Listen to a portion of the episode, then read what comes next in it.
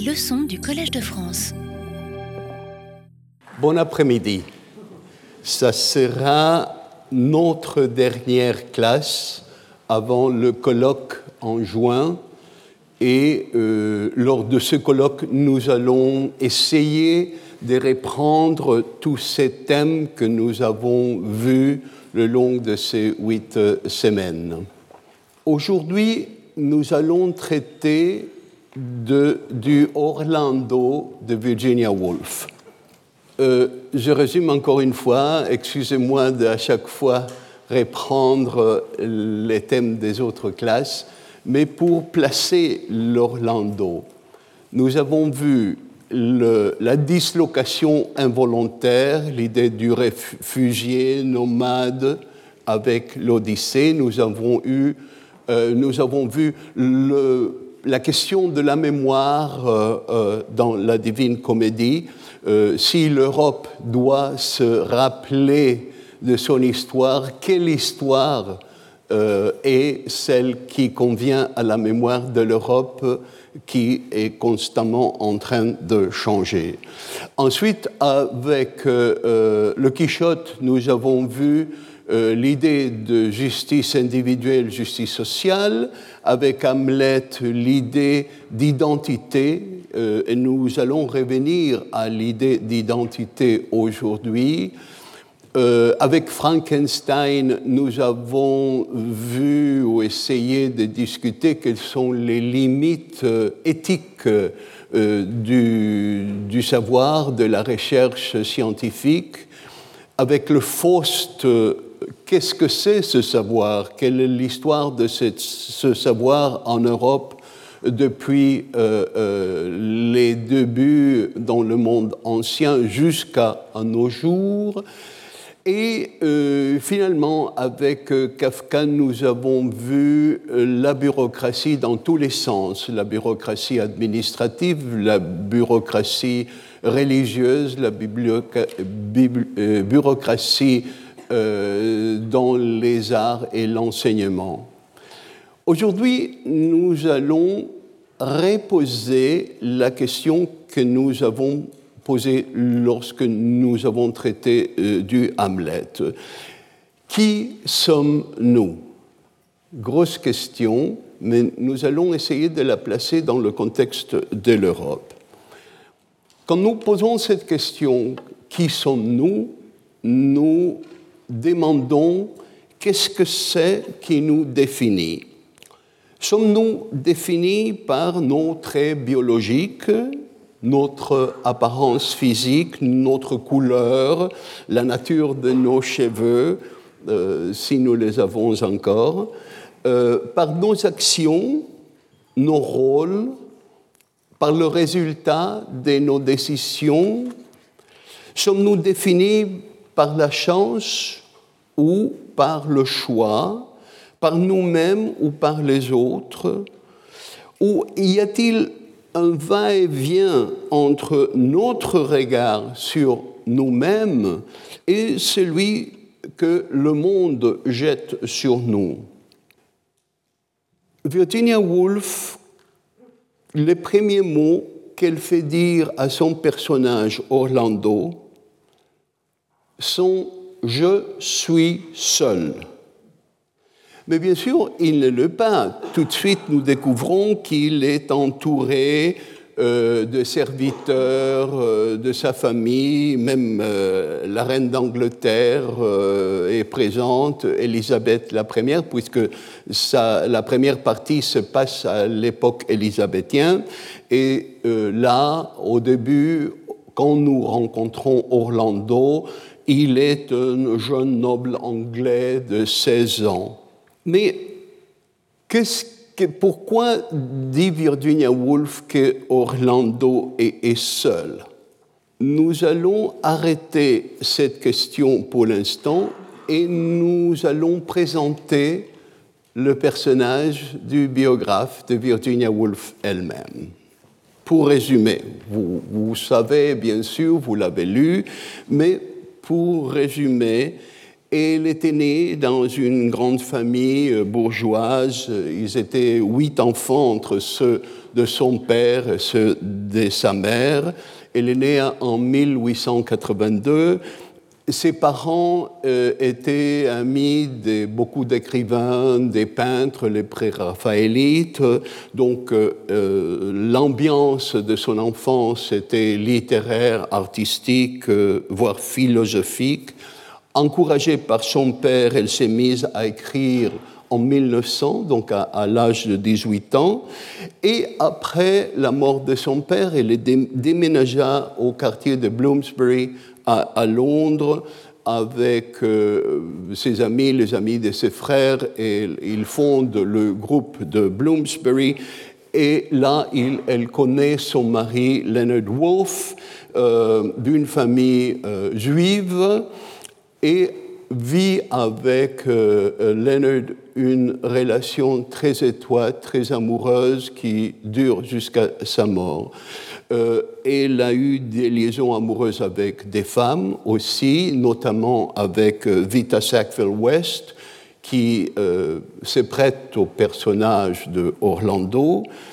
Et avec son mari, avec Leonard, fonde la maison d'édition de la Hogarth Press, qui publie non seulement les livres de Virginia Woolf, mais aussi plusieurs de ses amis et qui est un, euh, jalon important de l'édition de la littérature de langue anglaise au XXe siècle. Euh, Virginia Woolf souffrait d'une maladie intermittente que bon, des psychiatres aujourd'hui appelaient ça euh, un, trouble bipolaire, mais bon, laissons. En tout cas, euh, elle, était, elle passait d'un état d'angoisse à un état d'excitation et euh, ne pouvant plus supporter cet état, à l'âge de 59 ans, elle se suicide le 28 mars 1941. Nous n'allons pas rentrer dans les détails de cette maladie il est dit qu'elle avait été violée par un de ses demi-frères quand elle était encore enfant. Euh, mais bon, euh, si ça vous intéresse, il y, a plusieurs très bonnes biographies de Virginia Woolf. Mais euh, en ce qui nous concerne, l'Orlando, elle commence à l'écrire à la fin de l'année 1927.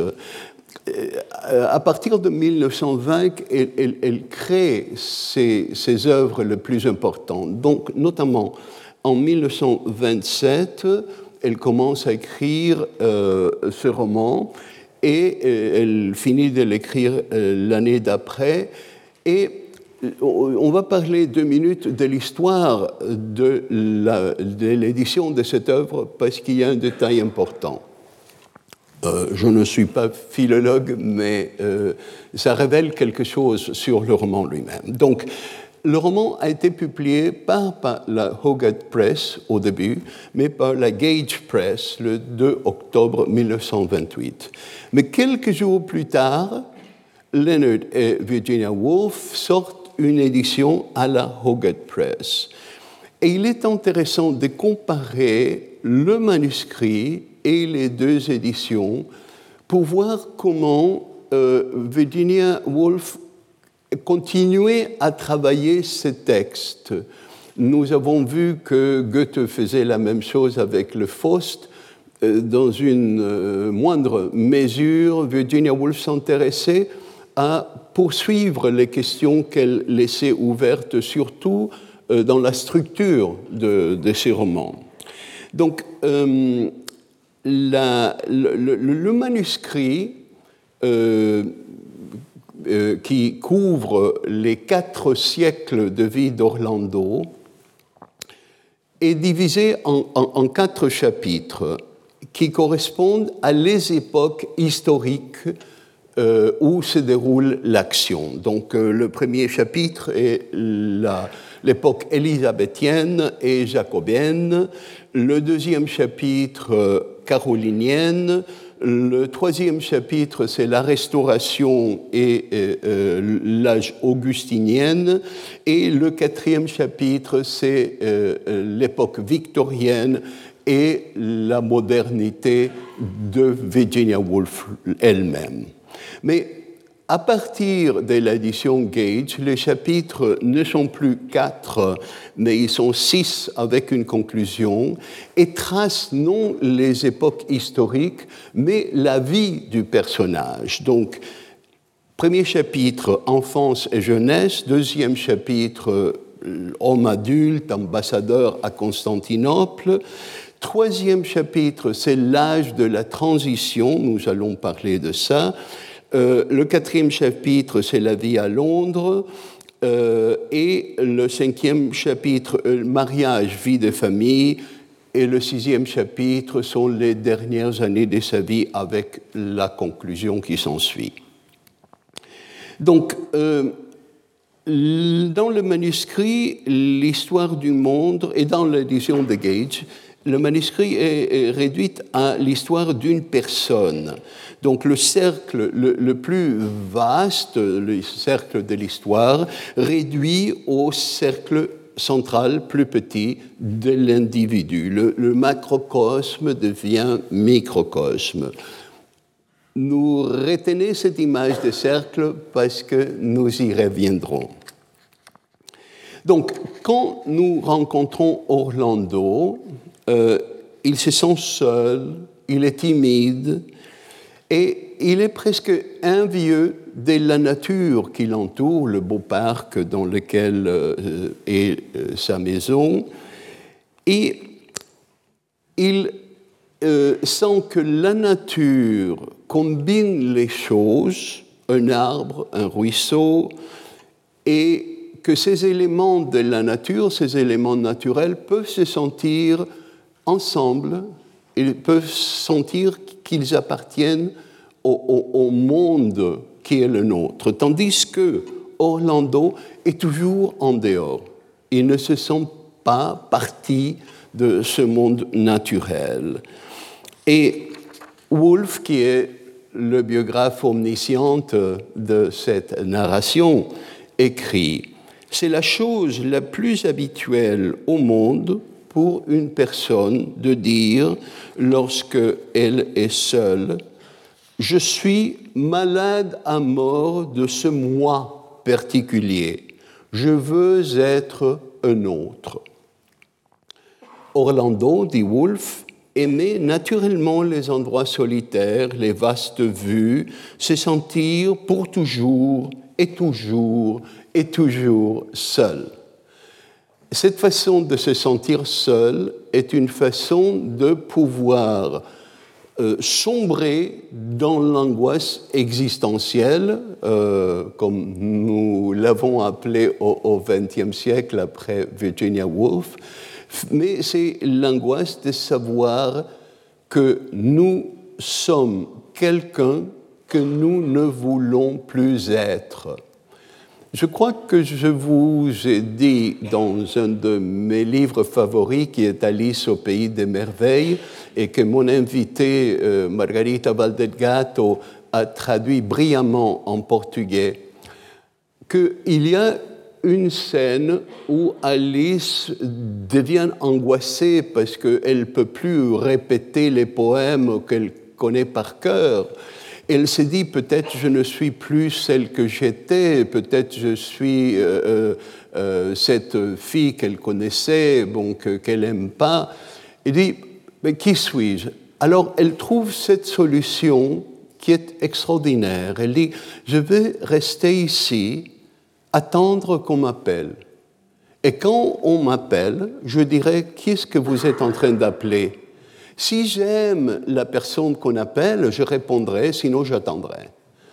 C'est quelque chose qui revient euh, chez Hamlet, euh, chez, euh, dans l'Odyssée, chez Ulysse, quand il s'est fait nommer personne pour s'en sortir de la rencontre avec le cyclope, mais ça veut dire quelque chose de plus profond cette euh, euh, angoisse et de goût de la personne que nous croyons être.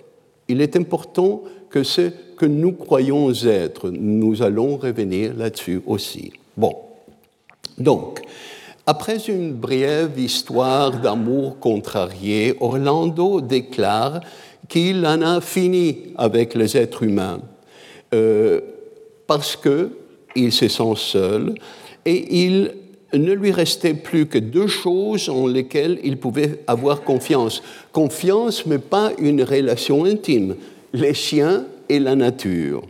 Et, euh, ils répondent aux rencontres avec des êtres humains, même la princesse russe de laquelle il tombe amoureux, qui l'a quitté, mais elle n'est plus à ses yeux une personne humaine.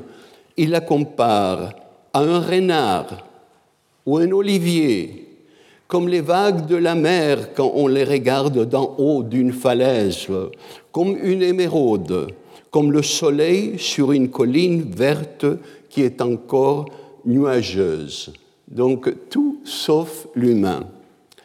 Donc euh, cette insatisfaction revient, nous, nous remet à, la question essentielle. Si on est insatisfait de qui on est, qu'est-ce que c'est ces, ces cœurs qui, qui, nous fait poser cette question? Que, Qui est euh, moi euh, que nous interrogeons?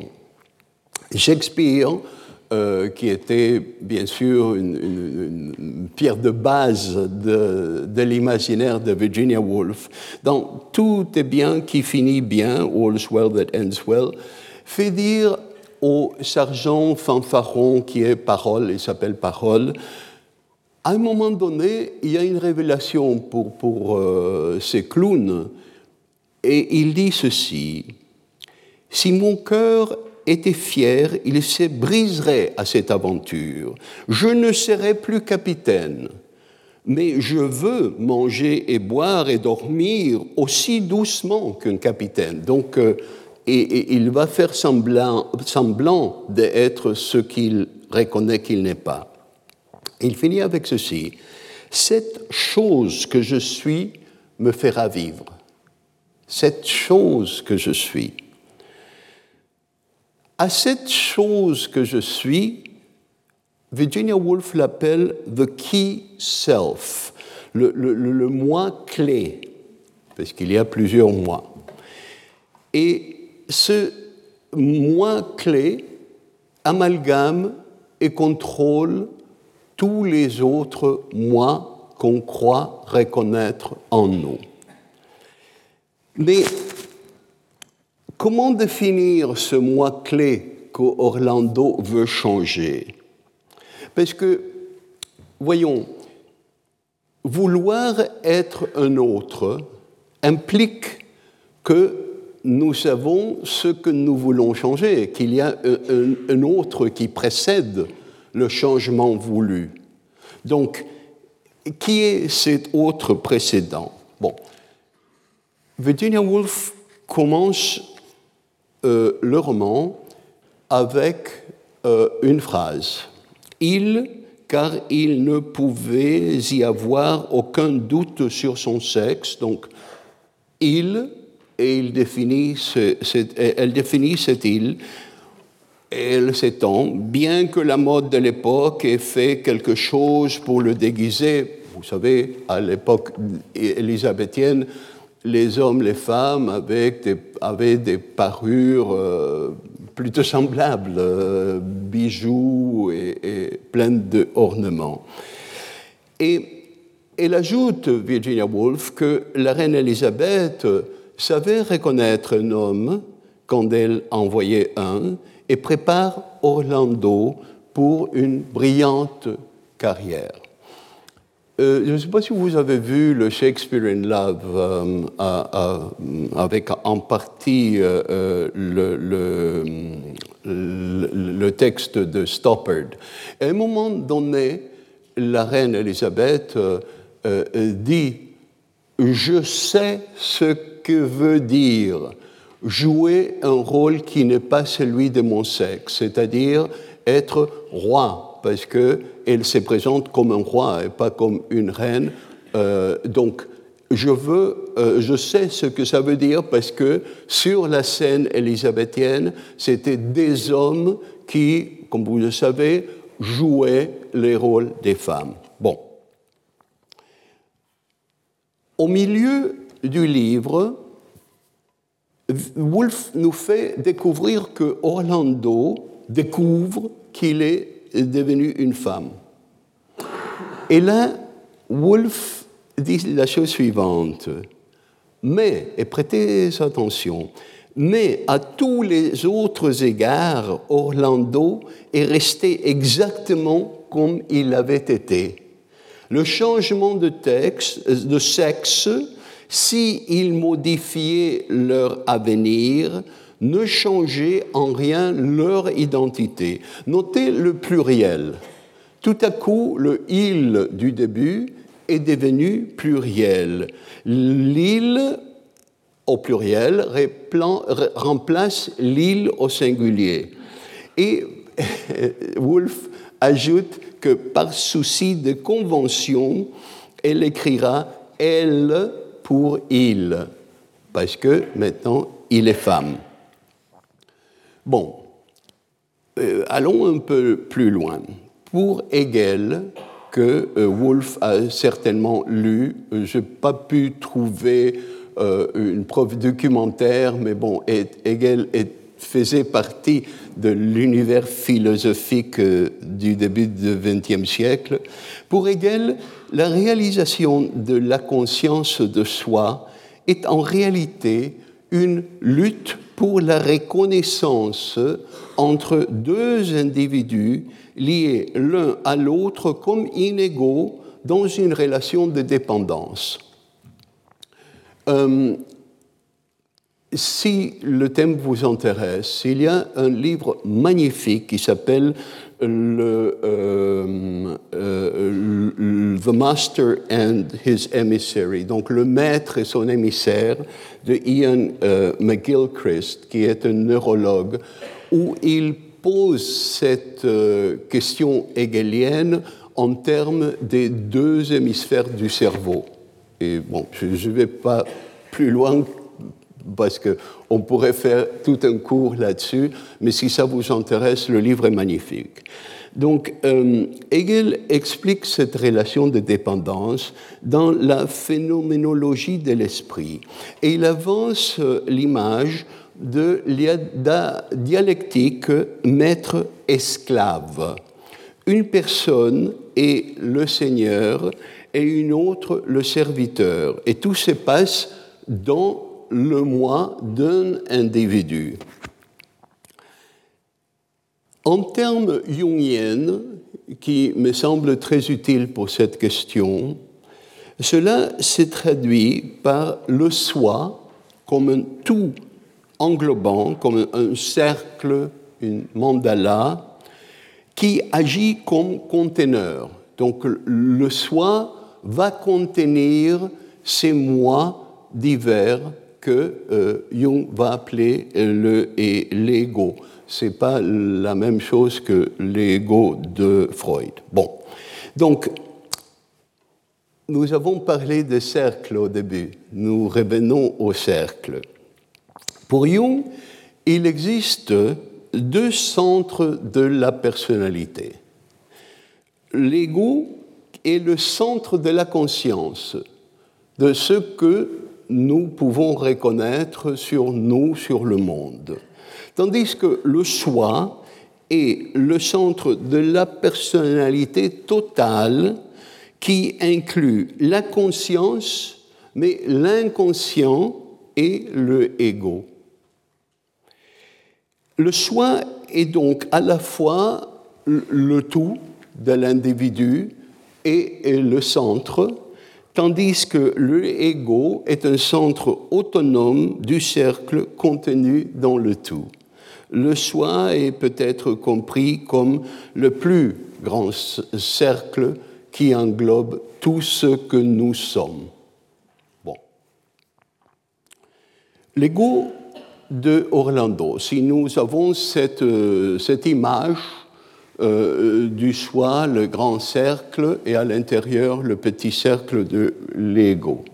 L'ego de Orlando ne cesse de changer, bousculé par la matière de son inconscient, parce que bon, ça agit, nous fait, nous fait agir à tous, tandis que le soi, ce que Wolff définit comme ce qui ne change pas, essaye de tenir le ego euh, euh, entier. Wolff dit lors de la découverte que l'homme Orlando n'est plus homme mais femme, elle dit la chose suivante. Laissez d'autres plumes traiter du sexe et de la sexualité. Nous abandonnons ces sujets odieux dès que nous le pouvons. Et elle ajoute, simplement, Orlando a été un homme jusqu'à l'âge de 30 ans, alors il est devenu une femme et il est resté femme depuis. Bon. Ce n'est pas euh, une échappatoire, ce n'est pas que Wolff ne veut pas adresser la question du sexe c'est que du point de vue littéraire, à construire une biographie, la biographie qui toujours doit faire un choix, euh, aucune euh, biographie peut euh, saisir le, le, grand cercle du soi tout en entier. Elle doit choisir un ego ou certains égaux pour faire le portrait. Et Conscient de ça, Woolf écrit dans son journal qu'elle n'est pas satisfaite avec l'étiquette roman pour écrire ce livre. Et se demande s'il pouvait trouver euh, un autre, une autre étiquette pour nommer ça d'une façon plus ambiguë. Elle pense au mot élégie, par exemple. Mais elle choisit une biographie. Et euh, cette étiquette est juste parce que une biographie, elle dit, est un texte insaisissable qui illustre la nature insaisissable de la réalité elle-même. Toute biographie prend euh, un, style, un aspect euh, de l'individu, fait un choix et donc euh, laisse beaucoup à l'extérieur qui n'est pas saisi par le texte que le biographe écrit.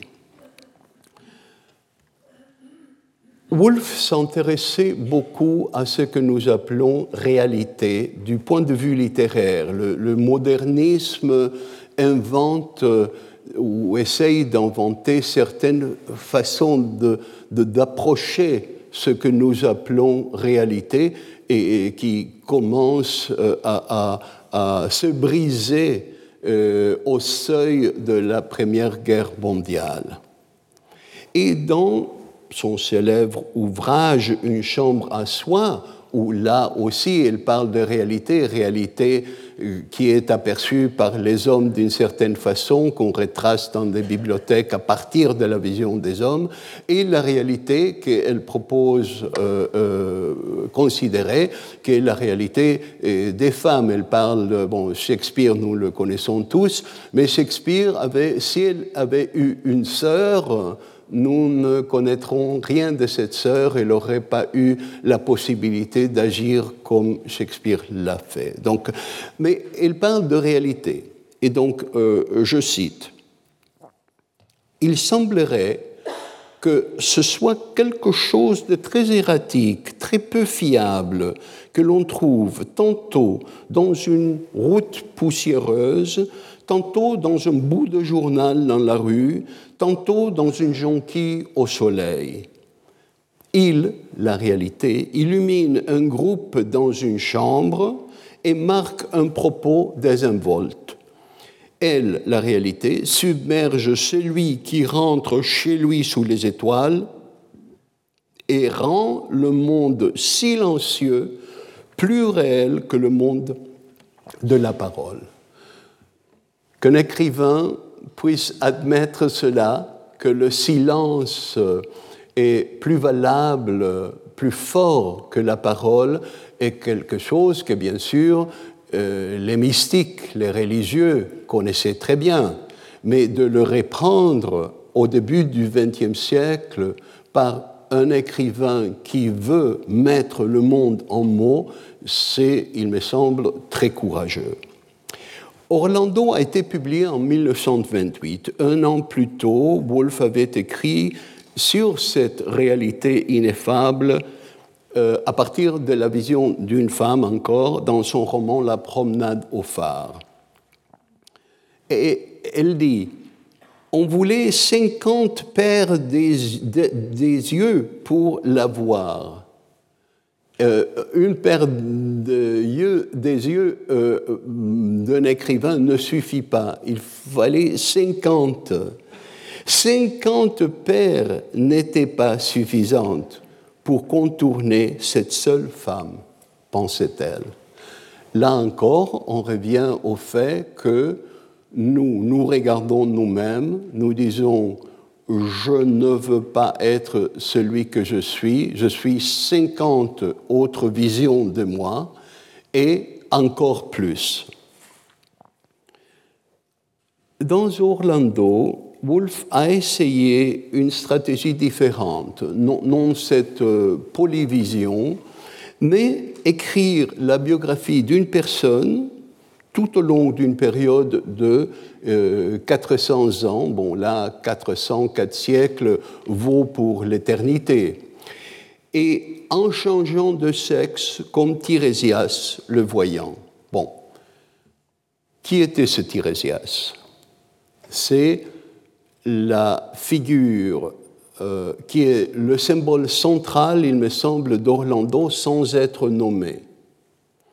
Dans la Grèce antique, on dit que Tirésias, le devin aveugle, a connu une vie tant comme homme que comme femme, séparément. Tirésias obtenait ces informations euh, par des visions, par le chant des oiseaux et mm, parfois dans, dans les fumées des sacrifices. Mais le mythe grec raconte qu'un jour, alors que Tirésias tombait sur un couple de serpents en train de copuler, il les a séparés avec son bâton. Héra, l'épouse de Zeus, en colère contre Tirésias, le punit en le transformant en femme. Une partie du mythe raconte qu'en tant que femme, Tirésias devient une prêtresse de Héra, euh, s'est mariée, a eu des enfants et possédait le don de la prophétie. Mais ça, c'est une partie du mythe qui a été écrit après. Mais ce qui nous intéresse, c'est ceci. Après avoir vécu sept ans en tant que femme, Tirésias trouva de nouveau les serpents dans sa route. Il y a deux versions de l'histoire. Dans une, il les frappe avec un bâton et dans la deuxième version, il les laisse seuls. En tout cas, le résultat de cette deuxième rencontre, c'est qu'il est libéré du sexe qui lui a été imposé en tant que femme et peut retrouver sa masculinité. Roberto Calasso, qui est un des plus grands lecteurs de la mythologie ancienne, s'est posé une question sur ce qui est arrivé à Tiresias. Il demande Mais pourquoi Héra s'est-elle mise en colère?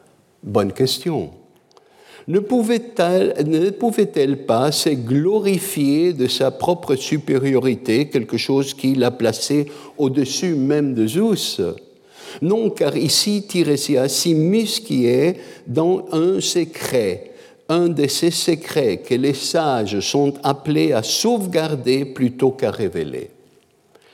Ces bavardages sexuels a continué de faire le tour du monde et des siècles plus tard, on en parlait encore, mais toujours avec des déformations.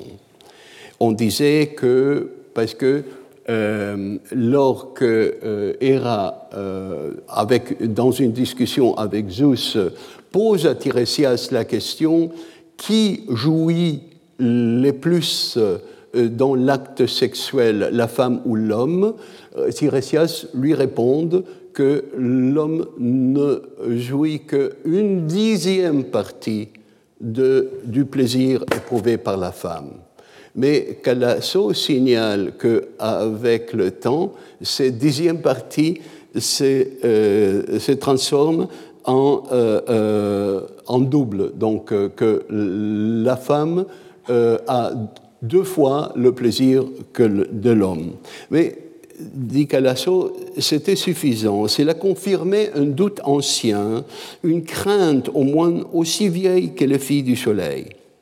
Peut-être la femme, cette créature enfermée dans le gynécée, dans la société grecque, où pas une seule particule du véritable héros ne pénètre, selon Platon, en savait-elle beaucoup plus que son maître toujours en vadrouille dans les gymnases et les portiques. Pour Calasso, ce qui arrive à Tiresias, c'est la révélation d'un secret profond qui ne doit pas être révélé dans une société où l'homme détient le pouvoir. Posons-nous la question sur cette relation masculin-féminin. On suppose historiquement que les sexes sont deux, mâle et femelle. Mais aujourd'hui, nous comprenons que la question n'est pas si simple et implique des identités supposées ou acceptées que nous avons mentionnées au début, euh, avec lesquelles Wolff est en train de jouer. Dans le monde judéo-chrétien, au moins, les mots de la Genèse, Dieu créa l'homme à son image, à l'image de Dieu, il les créa, homme et femme, il les créa, fixent le modèle à suivre. Et plus tard, quand Dieu commande que les animaux entrent dans l'arche par paire, il sauve les animaux par paire, euh, ce partage est fixé dans l'idée que nous nous faisons de la nature, partagée en masculin, féminin. Mais les Grecs, du moins Platon, avaient d'autres idées. Dans le symposium, le personnage du dramaturge Aristophane raconte à Socrate, aux autres invités, le mythe de l'homme primordial, c'est-à-dire qu'il y a longtemps, il y avait trois sexes, les hommes, les femmes et les androgynes, et que chaque personne était deux fois plus grande que maintenant et avait quatre mains, quatre jambes, deux têtes, deux séries d'organes génitaux. Les mâles descendaient du soleil, les femelles de la terre, ça donne encore euh, des typologies un peu néfastes dans, dans l'histoire de la culture, et les androgynes de la Lune. Et que comme euh, euh, il se rebelle contre Zeus, Zeus les divise et il les sépare en deux, et que, dit Platon par la voix d'Aristophane, ils ont envie de retrouver leur nature originelle. Et donc ils essayent sans cesse de trouver leur autre moitié et de la retrouver. Lorsqu'ils trouvent leur autre moitié, ils s'embrassent et restent ensemble, ne voulant rien d'autre. Telle est l'origine de notre désir pour les autres êtres humains. Et dit Platon cette belle chose, L'amour est le nom que nous donnons à notre désir de plénitude, d'être restauré dans notre nature originelle. Comme vous savez, à la Renaissance, les mythes grecs, surtout Platon, ont été repris dans un contexte chrétien. Et Marsilio Ficino, le, grand savant de la Renaissance, interprète ce mythe de la façon suivante. Il dit les hommes, c'est-à-dire les âmes des hommes, déjà il y a une traduction, étaient à l'origine lorsqu'ils furent créés par Dieu, entiers, dotés de deux lumières, l'une naturelle, l'autre surnaturelle. Par la lumière naturelle, ils voyaient les choses inférieures, égales, donc euh, le monde concret, et par la lumière surnaturelle, les choses supérieures, donc Dieu, les anges, les visions divines. Lorsqu'ils furent divisés, ils perdirent la lumière surnaturelle et furent réduits à la seule lumière naturelle et tombèrent immédiatement dans le corps. Donc le corps est inférieur pour Ficino, l'esprit, euh, nous avons perdu la lumière de l'esprit. Donc, euh, il y a une autre façon de raconter cette histoire et euh, Ovide, dans les Métamorphoses, raconte l'histoire de la nymphe euh, Salmakis qui tombe amoureuse du jeune homme hermaphrodite et que s'élance dans l'eau où il, il, se baigne et demande aux, dieux de leur, unir.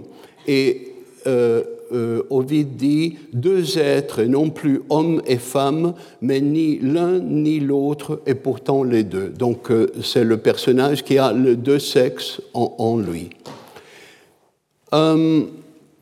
Euh, cette fluidité, pour ainsi l'appeler, revient dans d'autres histoires qui sont peut-être, euh, qui appartiennent vraiment à, l'histoire que nous appelons réelle. Par exemple, dans le mythe des Amazones, ces femmes guerrières rejettent la compagnie des hommes, des hommes et assument des rôles considérés comme masculins. Donc, euh, euh, elles étaient des archers hors pair et n'hésitaient pas à se couper le sein droit pour mieux tirer à l'arc qui naturellement accentuait leur aspect viril.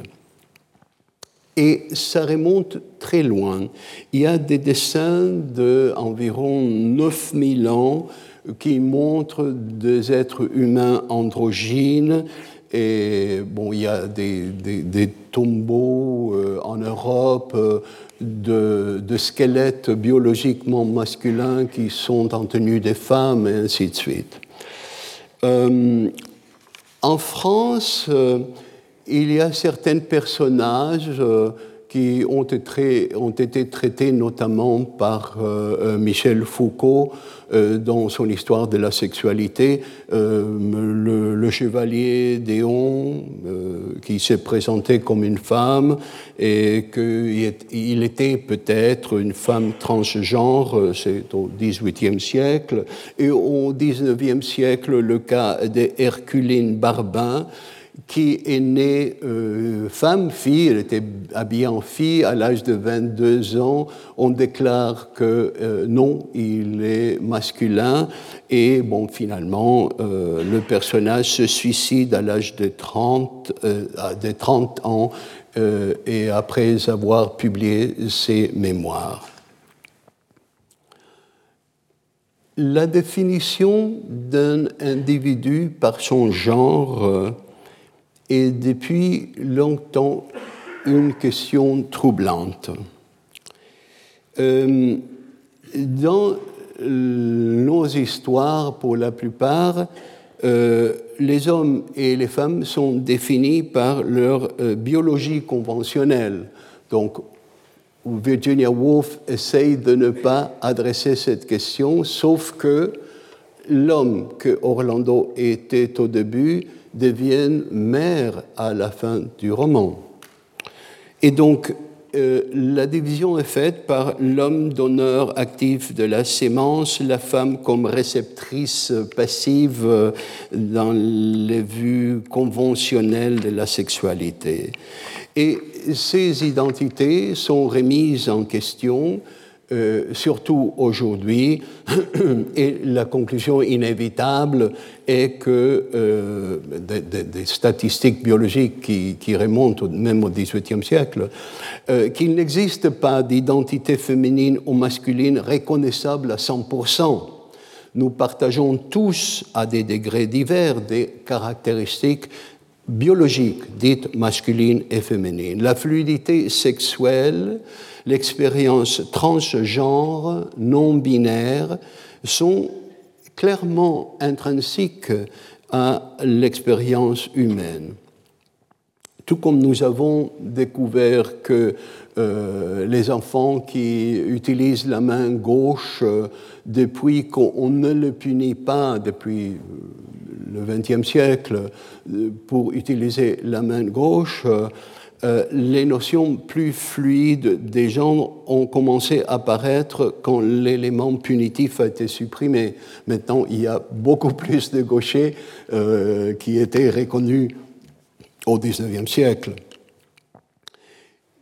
Si la société est souvent lente à reconnaître, accepter que euh, il faut rester sur des définitions dogmatiques de sexualité, la littérature euh, est beaucoup plus généreuse. Donc, euh, il y a des innombrables cas de cette fluidité sexuelle.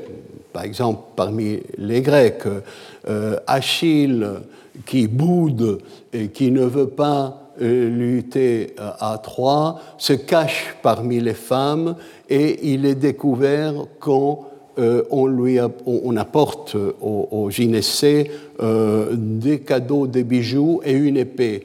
Et Achille prend l'épée et ne prend, prend, pas les bijoux. Donc c'est la convention de ce que l'homme préfère sûrement si Margaret Thatcher aurait eu le choix, elle aurait pris l'épée. Bon. Euh, Bradamante dans Orlando Furioso, Dorothea dans Le Quichotte que nous avons vu, utilise des costumes masculins pour échapper aux menaces qui subissent les femmes. C'est une autre convention. Euh, nous avons traité de ça quand nous avons vu comment la traduction permet de changer le rôle de la victime.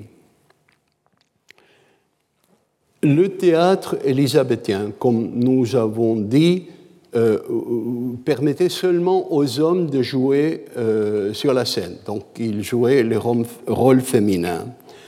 Mais on a mal, euh, de nos jours, de constater à quel point ce, euh, euh, ce, changement de rôle, ce, travestissement, était un élément euh, très fort de la scène.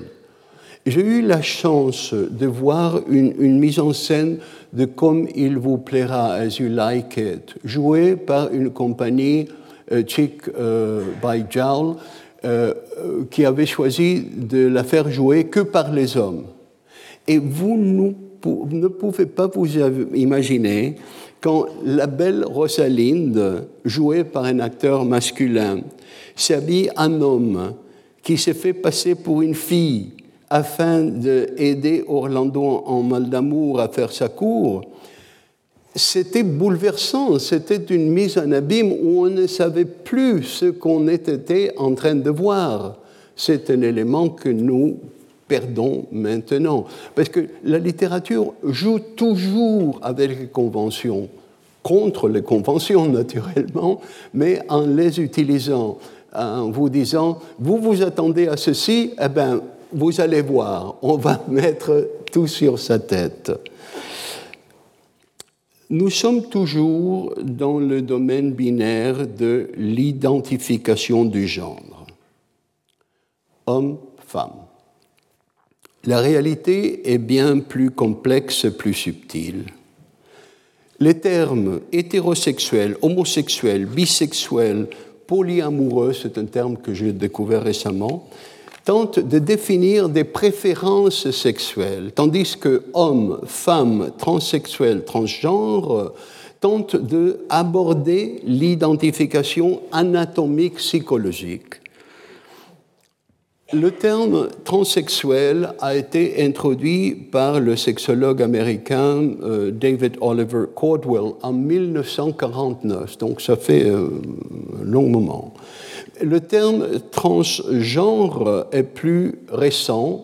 Il a été introduit par John Oliven en 1965, parce que Oliven arguait que le concept de sexualité ne pouvait pas expliquer la croyance dévorante que les transsexuels sont des femmes qui, par une incroyable erreur, ont reçu un corps d'homme, ou vice-versa, naturellement.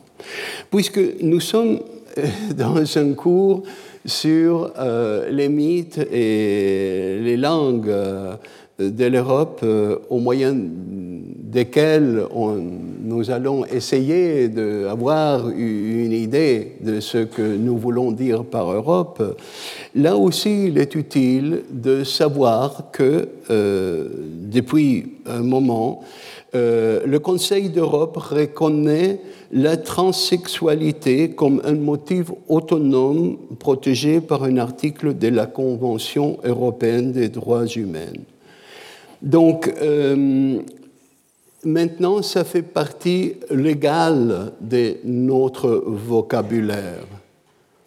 Les transsexuels constituent un sous-ensemble des personnes sans, euh, transgenres.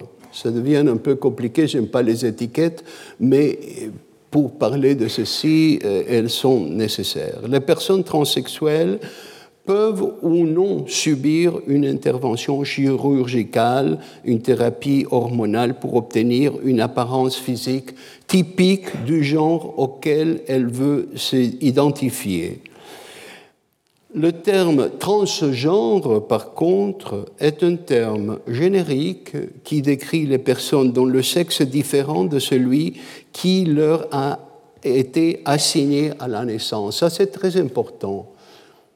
Le bébé a un sexe qui lui est assigné, mais avec le passage du temps, cet individu peut, s'apercevoir qu'on s'est trompé. Euh, donc, euh, apparemment, le, le, terme transsexuel euh, n'est pas accepté par une personne transgenre, mais ça devient un peu compliqué parce qu'on rentre dans la bureaucratie du langage. C'est évident que nous avons des changements bureaucratiques, pour ainsi dire, mais qui révèlent des, vérités profondes. Par exemple, euh, euh, en anglais, vous le savez, on n'appelle plus une, femme Mrs. Ou, Miss, mais Ms. Euh, et euh, on n'appelle plus euh, une personne de couleur noire avec les termes qu'on utilisait au XIXe siècle. Mais il y a des questionnements là-dessus. Les principales préoccupations féministes concernent la notion de transgenre par exemple, le cas célèbre de J.K. Rowling, l'auteur de, Harry Potter, qui porte sur l'effacement possible de différences biologiques entre le sexe.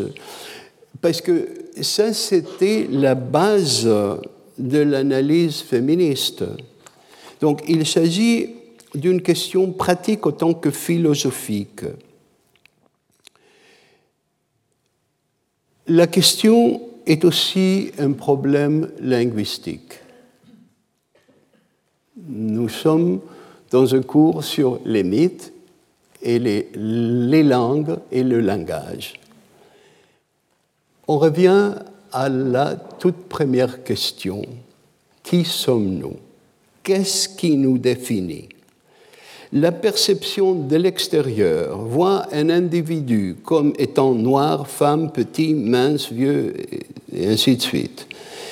Il s'agit là du principe de esse est percipi énoncé par l'évêque Berkeley au début du XVIIIe siècle. Ce principe a été critiqué.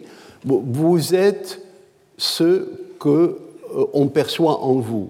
Nous sommes parce que nous sommes perçus. Et le principe a été critiqué parce qu'il implique euh, un solipsisme épistémologique, excusez-moi d'employer un, vocabulaire euh, pédant. L'argument principal étant que des esprits différents ne peuvent héberger numériquement une seule et même idée. Vous et moi, nous ne pouvons pas avoir exactement la même idée. Donc, euh, le philosophe euh, suédois euh, Böström, euh, au début du XIXe siècle, a, critiqué le principe de Berkeley parce que pour lui, pour Böström, ça semblait contredire l'affirmation selon laquelle deux esprits, dans le cas de Böström, il fallait des dieux et l'être humain, ou même on pourrait dire deux humains, peuvent apercevoir la même chose sous des apparences qualitativement différentes. Et donc, et là je reviens à ce qui nous est utile, oublier tout le reste, pour défendre son point de vue, Böström utilise un double concept de signification en allemand, Sinn et Bedeutung sens et signification qui permet à des esprits humains participer pour Böström des idées sur la divinité.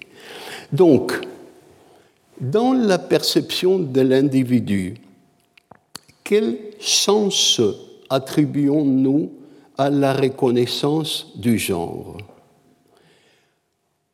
À partir de la première personne du singulier, les choses sont un peu différentes. Je me définis dans le terme que je veux, terme que je trouve à la fois nécessaire à la définition de mon identité. Je suis homme, je suis canadien, je suis parent, conférant à ces étiquettes un certain sens qui, si je les exprime, peuvent être partagés par les autres.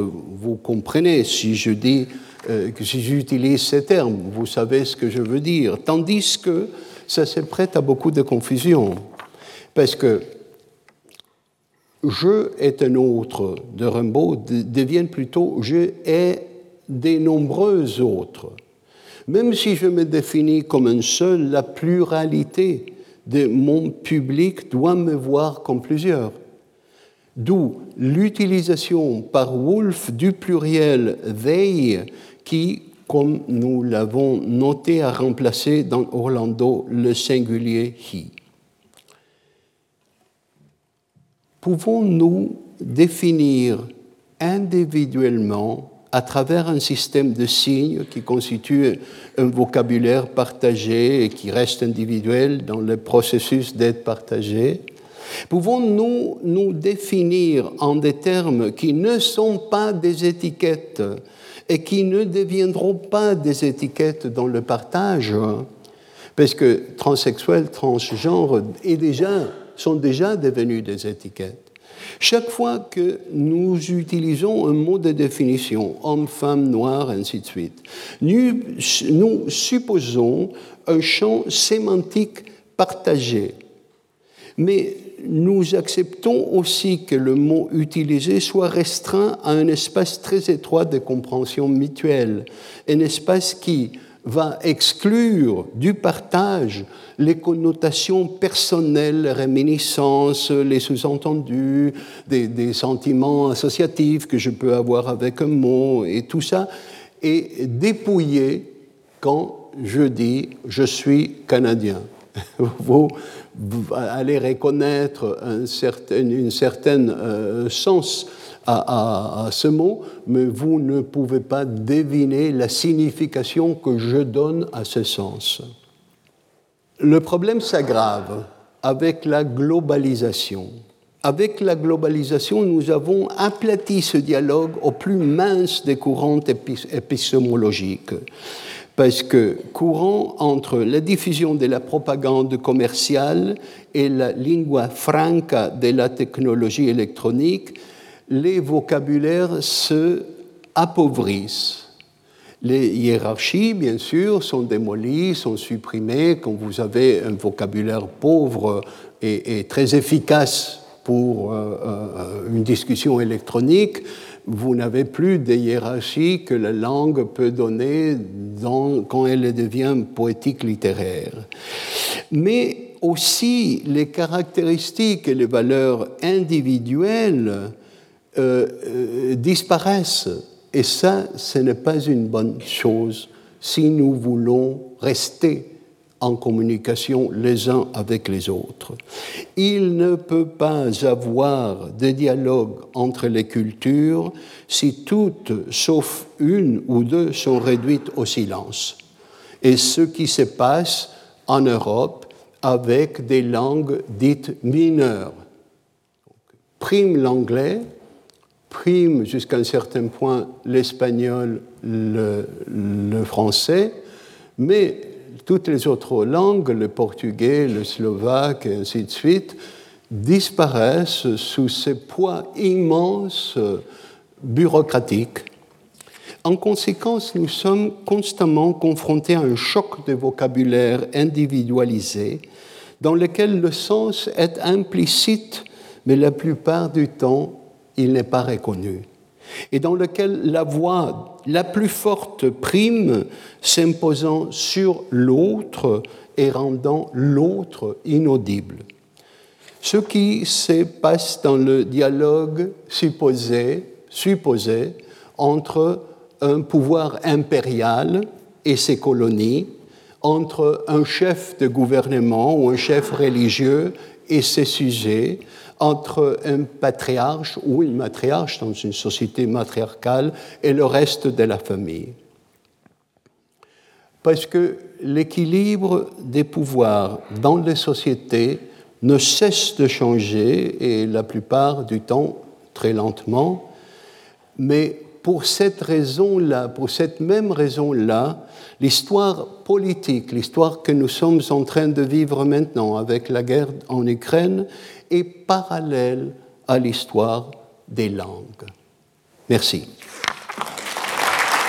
Retrouvez tous les contenus du Collège de France sur www.colège-2-france.fr.